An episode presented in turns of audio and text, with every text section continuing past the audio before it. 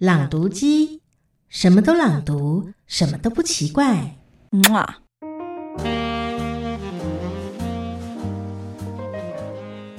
如同巴黎人，张爱玲嘴馋贪吃，不论虚构或真实，只要是属于她的世界，烘面包、甜面包、酥油饼干、栗子蛋糕、奶油蛋糕，我用视觉追寻，回忆烘焙名词的味觉。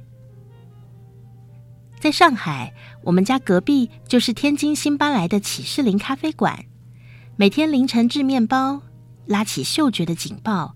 一股喷香的浩然之气破空而来。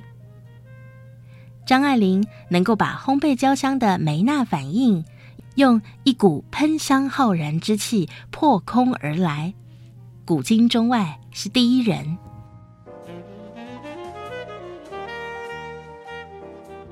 几年前的除夕下午，路过莎士比亚书店，买了一纸新年福盒，拆开一看。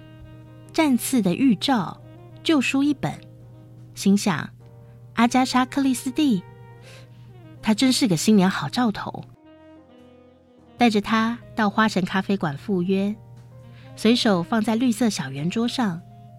服务生大哥问我最喜欢他哪一部作品呢？嗯，就这本。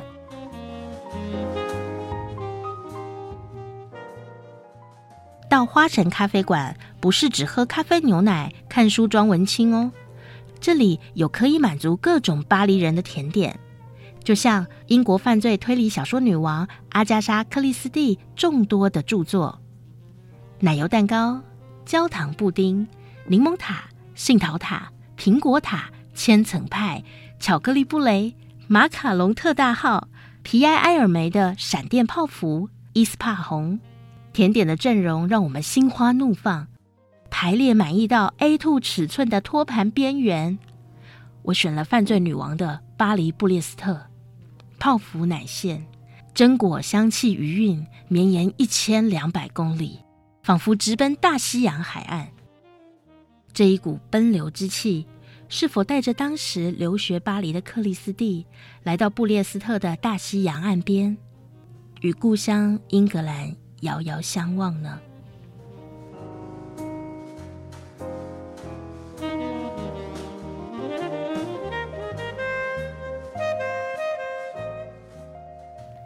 在巴黎最后一天的傍晚，太阳还很大，我不舍得。或许有人想要赶快离开，总之我不舍得从彭马舍百货公司的超市伟大的食铺带走。两袋普鲁斯特的玛德莲，忽然回忆浮现眼前，这味道就是在贡布雷的星期天早晨，因为星期天我不会在弥撒前出门。当我到雷奥尼姑妈的房里向她道早安时，她总会给我的那浸过红茶或断花茶的小块玛德莲的味道。普鲁斯特在斯万家那边的那一段玛德莲的沁润之气，触动起追忆逝水年华的盛宴。这是味觉吊起回忆而写的七卷巨作。不过，说实话，我连第一卷都不曾看完。返回时钟楼的府城已经很久，我没办法早早就寝。而那两袋普鲁斯特马德莲躺在冰箱，历经一万公里旅程的马德莲，表面满是碎屑。某天，心念巴黎，打开冰箱门，猛一看，啊，过了保存期限。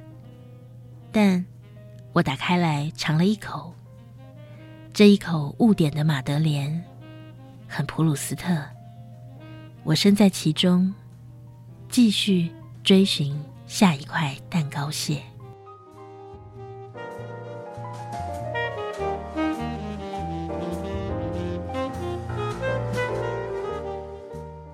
何航顺，伟大的食谱，选自《联合文学杂志》。